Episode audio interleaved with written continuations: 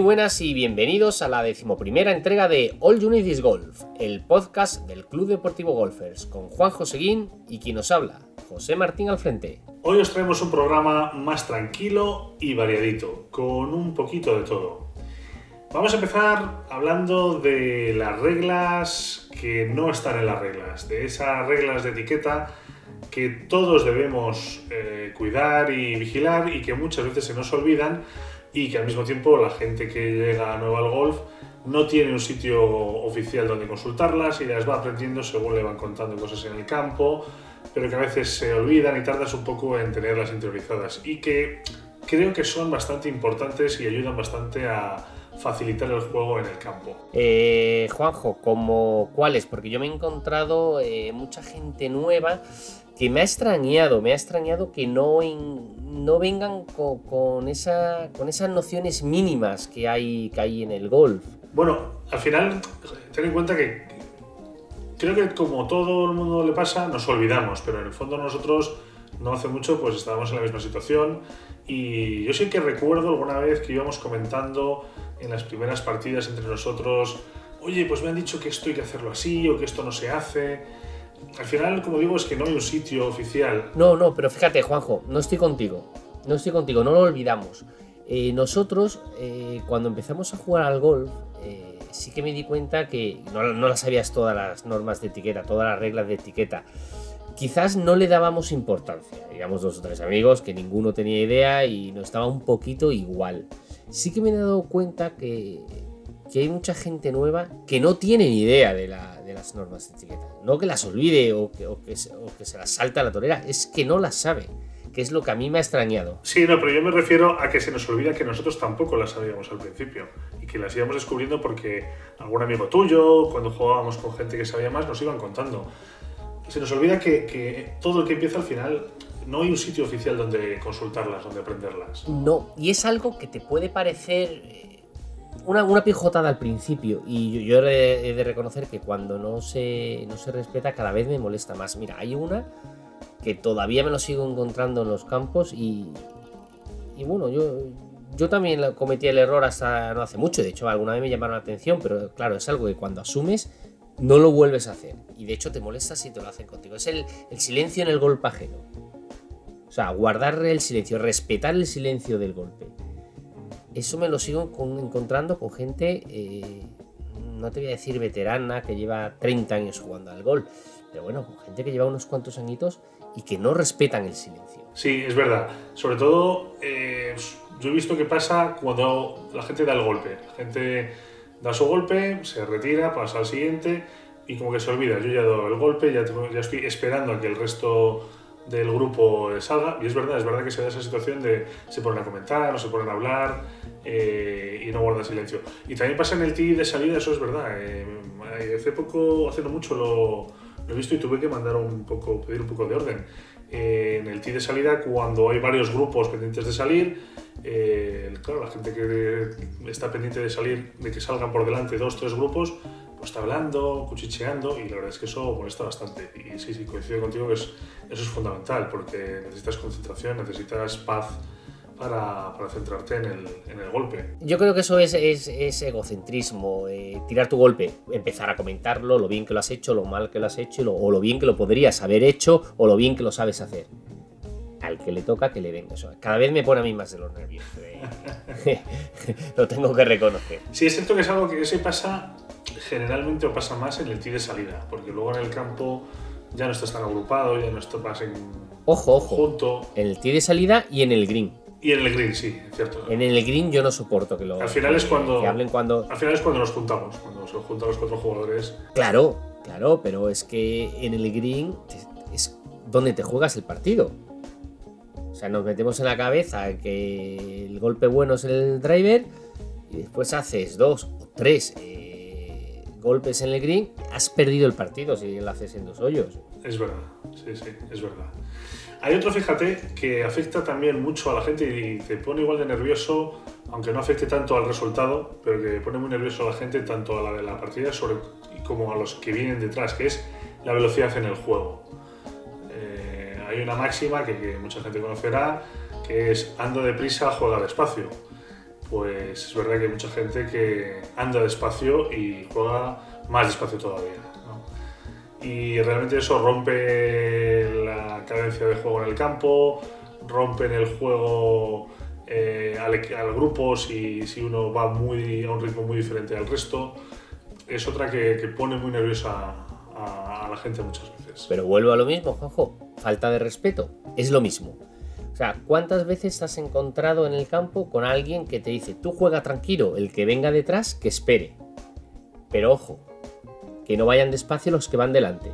Joder, es que así no puedo jugar, es que me está rompiendo el partido, es que yo así no me concentro, es que ahora tengo que esperar 30 segundos a que se vayan del green para poder tirar o se quiten de la calle o bueno ese es otro punto o sea, el que más exige de... el que más exige el que menos aguanta en muchas ocasiones. Ese es otro punto que quería comentar el de la salida del ring pero eso lo hablamos luego si quieres. Sí es cierto que este de la velocidad eh, es verdad que es muy relativo es muy relativo porque yo me he encontrado eh, gente que te incluso te increpa que te increpa por el ritmo del juego eh, simplemente porque vas o porque la partida va más lenta de lo que él juega y que muchas veces eh, estás jugando sin perder hoyo. Es decir, mmm, el que te viene detrás te viene azuzando, te viene increpando eh, porque le molesta el ritmo del juego, pero no tiene por qué ser achacable a ti, porque tú puede que tengas un grupo delante que vaya más lento todavía. De hecho, eso me ha pasado muchas veces. Y sin ir delante, bueno, pues es verdad que eso que comentas de, oye, yo voy a mi ritmo y mientras mantenga el ritmo, un ritmo normal, el que venga detrás que, que arre. En el fondo también es parte de la etiqueta, el no... Eh, al final es un juego de caballeros y como caballero se supone que tú tienes que hacer lo mejor para no molestar y al mismo tiempo tampoco debes molestar al resto. Por eso yo creo que eso, de, eso, eso es, lo ideal. De azuzar está igual, debería estar igual de mal visto. Bueno, es lo ideal y aunque yo estoy protestando de los que no lo hacen, sí que es verdad que en una en una gran parte se suele respetar y se suele hacer. ¿eh? Lo que pasa es que cuando alguien lo hace, pues llama bastante la atención y es cuando molesta, bueno, molesta bastante. Pero vamos a intentar hacerlo un poco más, si te parece, mmm, constructivo en el sentido de explicarle a la gente qué, cuál es el problema y cómo solucionarlo. Porque en el fondo esto del ritmo del juego, pues como decimos, es es subjetivo y, y, yo puedo pensar que voy deprisa y el que viene detrás piensa que voy paso tortuga. Al final, ¿de qué se trata? Eh, sobre todo en lo que es el juego en sí, durante la calle, salir de la calle. Si tienes que concentrarte y tienes que tomarte tu tiempo para tirar, tómatelo. Pero no hay que perder tiempo ni tomárselo con calma eh, de golpe a golpe. Tienes que ir, uh, como dicen los catalanes, perfecta. Eh, tienes que coger los palos, el carro ir hacia tu bola y plantarte y prepararte para tirar, no andar de charla, a ritmo. Ahí tranquilo. está la cosa, ojo, coger tu carro e irte a tu bola. Y no esperar a que el otro tire para estar hablando con él y cuando ya el otro tire, irte y desplazarte a donde está tu bola y ahí ahora empezar a hacer toda la retaila, toda la parafernalia y toda la preparación que haces para, para hacer un golpe. Después, mira, se me está ocurriendo. Eh, Juanjo, la ubicación del carro al tirar. ¿Dónde colocas tú el carro cuando tiras? ¿Dónde te colocan a ti el carro cuando tiras tú? Bueno, eso es... ¿Y te molesta que lo coloquen en un sitio o en otro? No me molesta que lo coloques per se, eh, sí que me molesta que se pierda el tiempo por una mala colocación del carro. No hay que ser, yo creo que no hay que ser súper estricto con estas cosas, pero sí está claro que si dejas el carro a 20, 30, 50 metros de donde vas a tirar, eh, salvo circunstancias muy deshonrosas, porque se te ha quedado la bola a un sitio muy chungo, muy complicado. Eh, gente que deja el carro por ahí, coge el palo, se va a buscar la bola, 30 metros después encuentra la bola, tira, tiene que volver a por el carro. No, eso. Eh, ese, es el tipo de pérdida de tiempo que hace que un partido se ralentice. El carro siempre debe ir contigo, carro o bolsa, hablamos de carro para los que usan carro o la bolsa si se lleva al hombro o en mano. Eh, el caso es que esté cerca de ti, cerca de ti para que cuando para que tú puedas un cambio de palo, un ajuste, un limpiar el palo, lo tengas ahí a mano y que cuando tires puedas enseguida coger la bolsa y salir y echar a andar. El, carro es fundamental en la calle o en la bolsa, digamos, cuando estamos entrando en el carro, tenerlo a mano. Eh, hay gente ya muy, estricta que dice, no, el carro siempre debe estar por delante o, detrás, pero avanzado hacia, hacia el hoyo. Bueno, ya, ya no entro, pero está un, un círculo, un radio que te sea rápido, cuestión de uno o dos segundos, colocar el carro. Y más importante que todo esto, donde más se nota es en el green. Al llegar al. No, pero fíjate, perdona, Juanjo, que te corte. antes de llegar al green, antes de llegar al green, cuando estás haciendo el, el golpe de salida de, del tee, estamos hablando de la ubicación del carro. O no, o la ubicación del carro en general, también calle. Pero la ubicación de los compañeros que también lo ha salido al tema el otro día jugando, jugando tú y yo un partido, la ubicación de tu compañero, de tu compañero contra el que juegas, ¿dónde se ubican?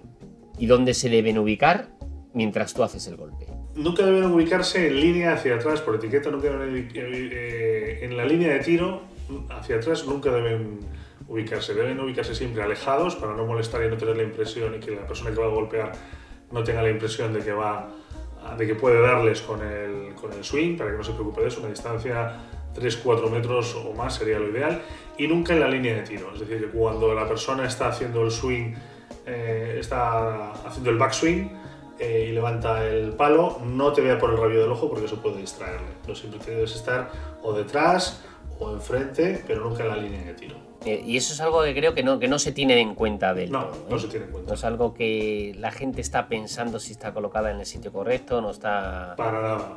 Mucha gente, incluso senior o con mucho tiempo, no lo, no lo vigila. Y gente que se te pega. Yo eso sí que me pone a mí muy nervioso porque no sé qué no vas a darles, pero la sensación física de que vas a levantar el palo y les puedes alcanzar eh, en el subconsciente la tienes, gente que está... Bueno, eso pasa más en, los hoyos cortos, en esos campos que hay poco espacio. Por ejemplo, sí. Eh, estoy pensando ahora en las rejas, en Majadahonda y algún hoyo que, bueno, en la parte de atrás, en el hoyo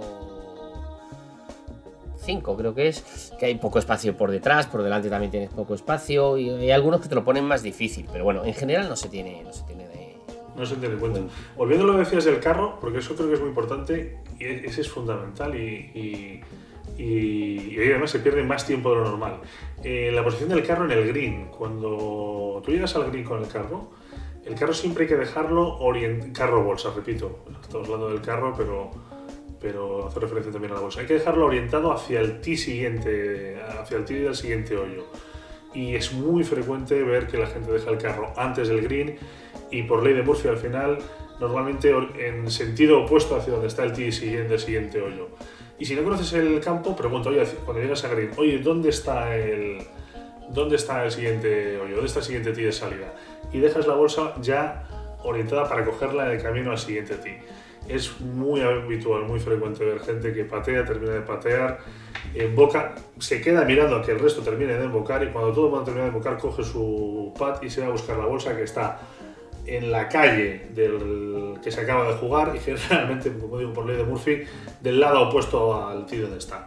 Con lo cual te toca colocar la bolsa, tal, recurrerte todo el, green, que normalmente no debes pisarlo, debes ir bordeándolo. Eh, lo cual eso es muchísimo tiempo que se pierde.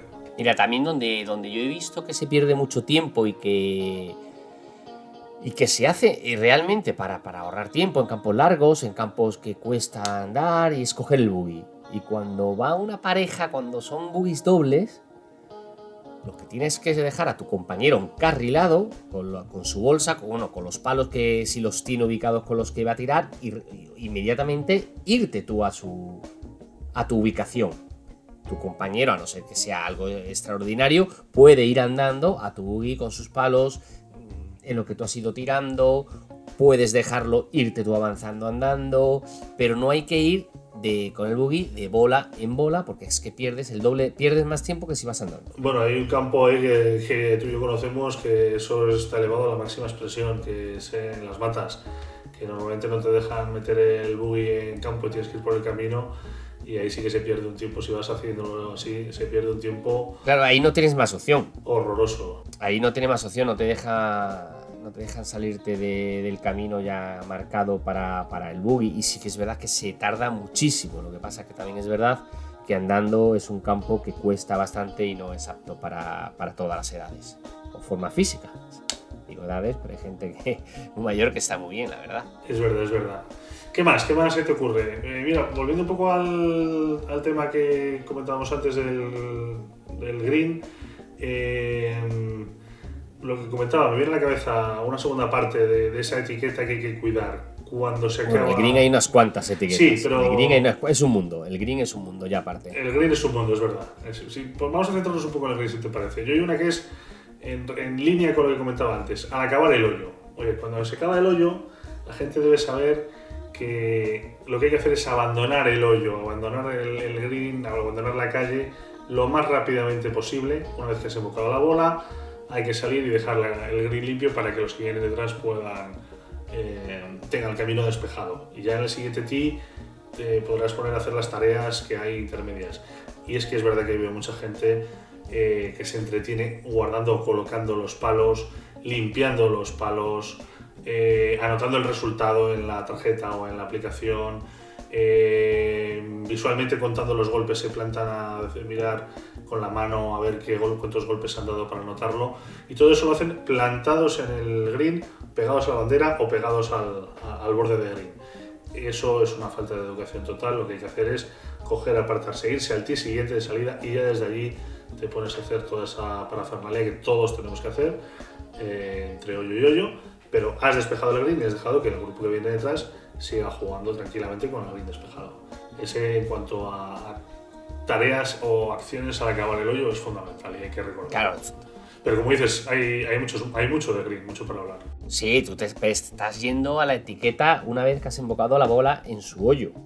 Pero antes de meter la bola en el hoyo, está el tema, por ejemplo, de la sombra. A mí no es algo que me moleste excesivamente, sí que cuido mucho de, hacer que mi sombra no esté en la línea de tiro del contrincante. Eso te iba a decir, explica un poco lo de la sombra para que lo sepa la gente. A mí, a mí personalmente no me molesta mucho, me molesta más si, si no se mueve, si, perdón, si el, el, contrincante está para arriba, para abajo, moviéndose, ya no te digo hablando que lo hemos hablado antes, pero si está quieto y tal, no me suele molestar. Hay gente que le molesta muchísimo y yo lo respeto. Porque para. Hay gente que el green es, es, una religión casi, o sea, tienen. Como tú has dicho, es donde te juegas el partido. Claro, pero hay gente que en el green tiene más manía que Rafa Nadal a la hora de sacar y tiene que seguir su protocolo, su recta isla, tocarse la gorra, agacharse, volver para atrás, colocar la bola, no colocarla y si encima estás con una sombra ahí en medio, eh, te mira mal y tiene que empezar otra vez. Con lo cual, tiempo, tiempo, tiempo y tiempo. Y eso de la sombra sí que es verdad que es algo que no, que también veo, es una falta que veo bastante. A ver, tiene una justificación, entiendo, un green complicado, una sombra te puede impedir ver una caída, un bache, algo eh, que debas tener en cuenta a la hora de, patear. Como etiqueta lo veo correcto que se guarde el evitar hacer sombras sobre la línea de tiro. A mí tampoco personalmente me molesta, pero tampoco es que sea un gran, un gran pateador. Eh, pensé que ibas a decir la típica de no hay que pisar la línea. Yo soy mucha gente nueva que no lo que no lo sabe. Por supuesto, hay gente que sigue pisando. Es un básico, es un básico, pero lo, lo ves. Efectivamente. Para la gente que no lo conozca, eh, no se debe, a la llegada a green, cuando las bolas están en green, eh, no se, se debe evitar a toda costa pisar la trayectoria que hay entre cada una de las bolas y el hoyo. Y la justificación es obvia una pisada puede alterar el green de esa trayectoria y hacer que el, tiro se vea afectado. De hecho, habría que evitar toda la zona, porque la trayectoria no siempre tiene por qué ser en línea recta. Pues... Sí, sí, es la línea. O sea, la línea no acaba en el hoyo. Porque la bola puede seguir para adelante, incluso no, no para atrás, pero es toda la línea, es respetar toda la línea. Correcto. Yo, es más, diría, hay que evitar todo lo que sea la zona, de, siempre que se pueda, de entre las bolas y, y el green.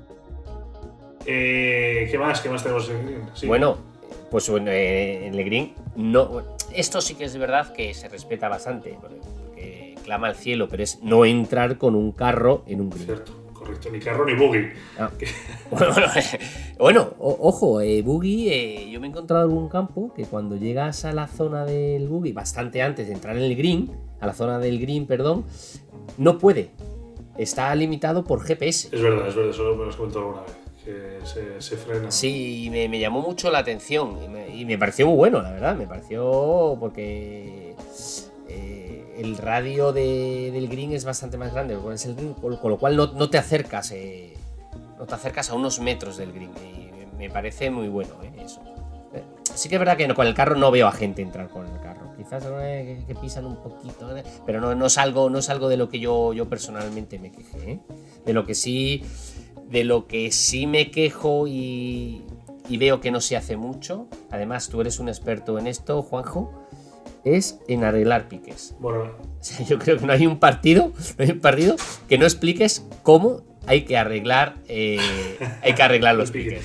Es que aquí hay dos partes. Una, que la gente no la... Esta es la gran regla de etiqueta que todo el mundo conocemos y mucha gente ignora eh, voluntariamente o hace como que no la conoce.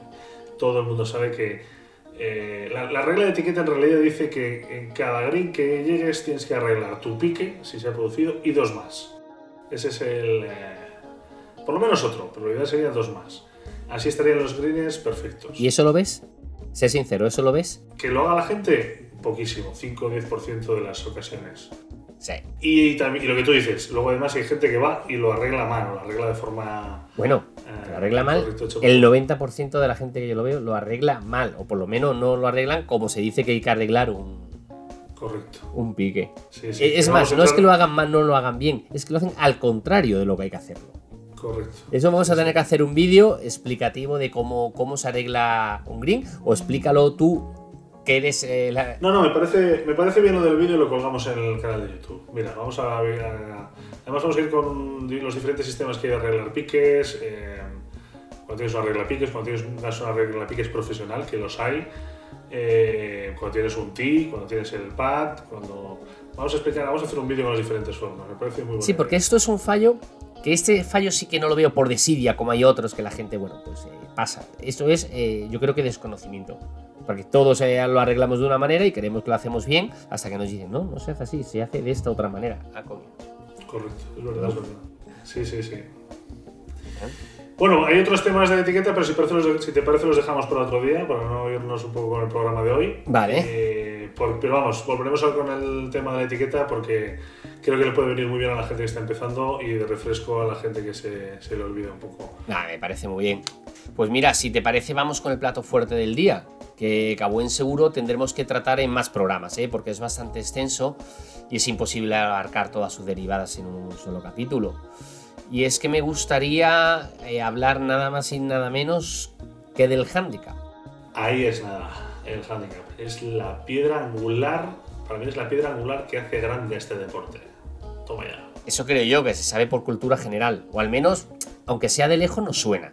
Antes incluso de coger la primera vez unos palos.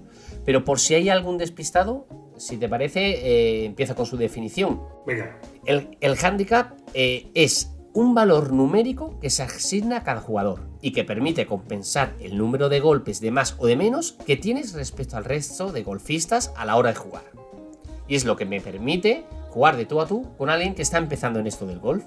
O todo lo contrario, o con alguien que lleva jugando un montón de años y, es un crack, incluso un profesional. Fíjate, como antes comentabas, José, eh, el handicap tiene un montón de derivadas sobre las que se puede hablar, eh, pues cómo se obtiene, cómo actualizarlo, cómo se calcula, eh, cuándo y cómo se aplica, qué variaciones tiene de una región a otra, por nombrar alguna de ellas. ¿Y cómo desmadejamos semejante embrollo? Porque no es fácil. Pues la verdad es que no es fácil. Eh, pero bueno, yo fíjate, yo, yo aquí iría de menos a más. Eh, podemos empezar hoy, si te parece, por comentar así rápidamente lo más básico y luego ya podemos ir entrando en, en harina, en temas más escabrosos, en curiosidades, particularidades de las diferentes regiones del mundo.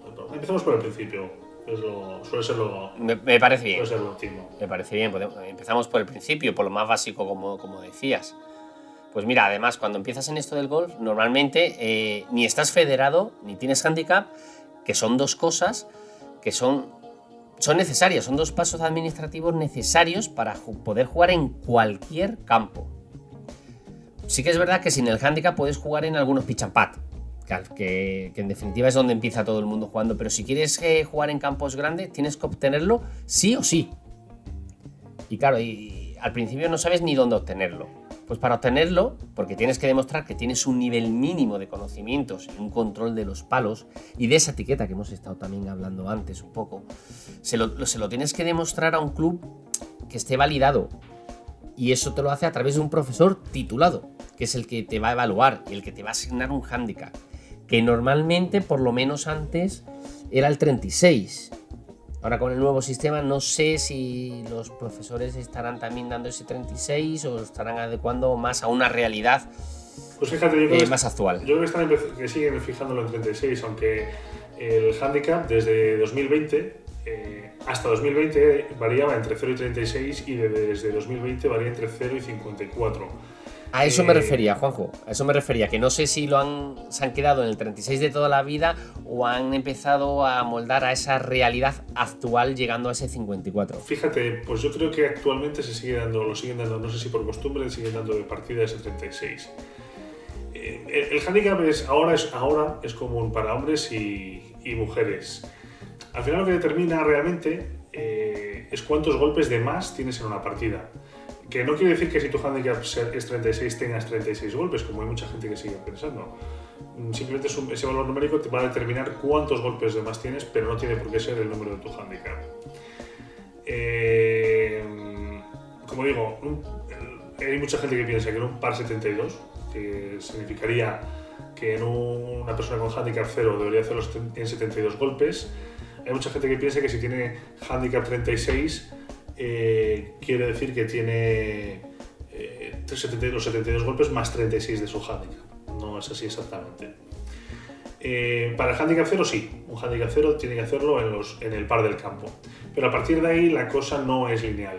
Y para obtener ese número de golpes, bueno, pues hay una fórmula matemática ahora ya estandarizada a nivel mundial, que es la que determina cuántos golpes de más tienes. Sí, es como dices, sí que es verdad que contar esos 36 golpes es una manera muy, muy general o muy por encima de, hacerlo, pero, pero la fórmula esta que tú comentas es una fórmula estandarizada a nivel mundial. Y eso es ahora y es reciente, como decías, desde el 2020 creo que, estás. Eh, eh, la iniciativa es una iniciativa a nivel mundial porque antes cada región del mundo aplicaba unas reglas y unas fórmulas diferentes de calcularlo, lo cual hacía que esos handicaps no fueran directamente comparables eh, entre Europa y Oceanía. Por ejemplo, si, si yo jugaba con un americano que lleva mogollón de años jugando allí y yo aquí no queríamos poner a jugar un partido, no, no, no, era justo, no era justo porque no se estaba aplicando la misma Sí, sí, es así. Es así. Es otra lista más de esta unificación de, de la belleza de este deporte. Y es que al final, como dices, ahora cualquier jugador en cualquier parte del mundo puede jugar de tú a tú con otro compañero golfista, cosa que hasta ahora si pasaba no era del todo equitativa. Sí, yo creo que esa es la grandeza, la grandeza de este deporte. Bueno, aunque, aunque sea sobre el papel, ¿eh? porque como todo en esta vida eh, hay bastantes matices. Esa es la parte menos bonita. Esa es la parte menos bonita. Y es que efectivamente la teoría del papel lo aguanta todo. Eh, la teoría está muy bien y creo que está bien definida, pero hay matices. pero son matices prácticos.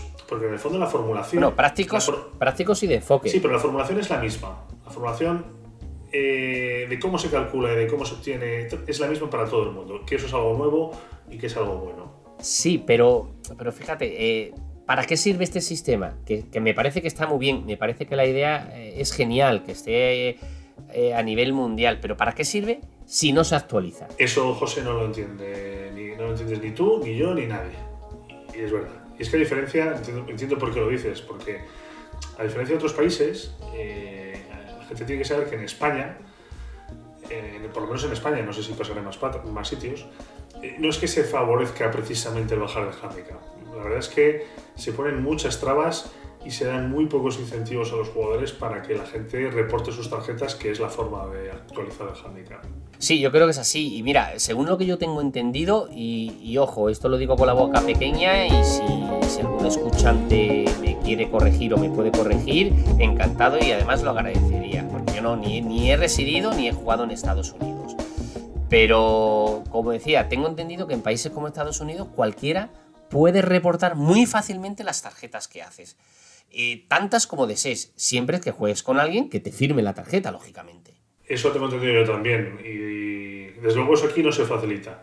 Fíjate, creo, pues, yo también con la boca pequeña, pero yo tengo entendido que limitan eh, el reporte individual o, digamos, personal a máximo una tarjeta al mes, eh, si juegas por tu cuenta, y, y, para eventos muchas veces se pide un mínimo de 8 personas para reportarlas. Sí, 8 es el mínimo. Eh, y todo en papel, nada, nada digital, muy poco automatizado, sino vas a soluciones de pago muy caras. En fin, es bastante, bastante penoso, la verdad. Bueno, vamos a dejarlo aquí porque si no se nos va de madre el programa y me parece un tema muy interesante y estaríamos encantados de escucharles vuestros comentarios. Ya volveremos sobre el tema, pero antes de acabar, eh, Juanjo, ¿tienes alguna recomendación? Eh, pues fíjate, un libro que, me recomendó nuestro tesorero, lo tenía por aquí apuntado. Eh, Fernando me recomendó este libro, que he conseguido una versión digital, que no lo he leído como tal, pero sí que lo he estado ojeando y la verdad es que tiene muy buena pinta. se trata de las cinco lecciones de Ben Hogan, los fundamentos modernos del golf. Eh, que está escrito, como no, por, por Ben Hogan. Eh, está editado en España eh, por Pedro Tribo, la editorial, un nombre curioso. Creo que la parte más interesante es cómo hace la disección del swing en sus principios y cómo en plan autodidacta puedes mejorarlo fijándote en tres o cuatro aspectos del mismo. Mira, ahora que hablas de Ben Hogan, me viene a la cabeza una anécdota que sale en el libro que recomendaste ya hace algunos episodios. El del golf no es un juego de la perfección, no es el juego de la perfección, que vuelvo a recomendar, ¿eh? que lo leáis si no lo habéis hecho ya. Ah, creo que ya sé cuál dices, ya sé cuál dices. Eh, sale, si no recuerdo mal, en el capítulo que habla de que siempre hay que apuntar a un sitio concreto, eh, no darle porque sí a la bola. Sí, sí, ese es. El caso es que Ben Hogan decía, decía ser un, un perfeccionista de la leche, debería ser. Y cuenta el libro un chascarrillo de una vez que Hogan jugaba por primera vez allí en Los Ángeles Country Club, eh, creo recordar, en un par 5, en el que no se veía muy bien el green. Y le, pidió ayuda al Caddy para ver dónde tenía que apuntar. Muy importante, siempre apuntar. Y el Caddy le indica que apunte pues, a las palmeras que había detrás del green. A lo que Juan responde, ¿pero a cuál exactamente? Le faltó preguntar a qué hoja de la palmera apunto exactamente. Casi nada. Igualito que yo y que mucha gente que es verdad que tiramos al bulto grande. Pero bueno, pues nada, ya sabéis, apuntad siempre al punto lo más pequeño posible, a la hojita de la palmera. Y lo dicho, no os perdáis el análisis que hace el swing Berhogan en, en su libro. Y con esto, escuchantes, terminamos la decimoprimera entrega de All You Golf. Nos vemos en el T de Luna.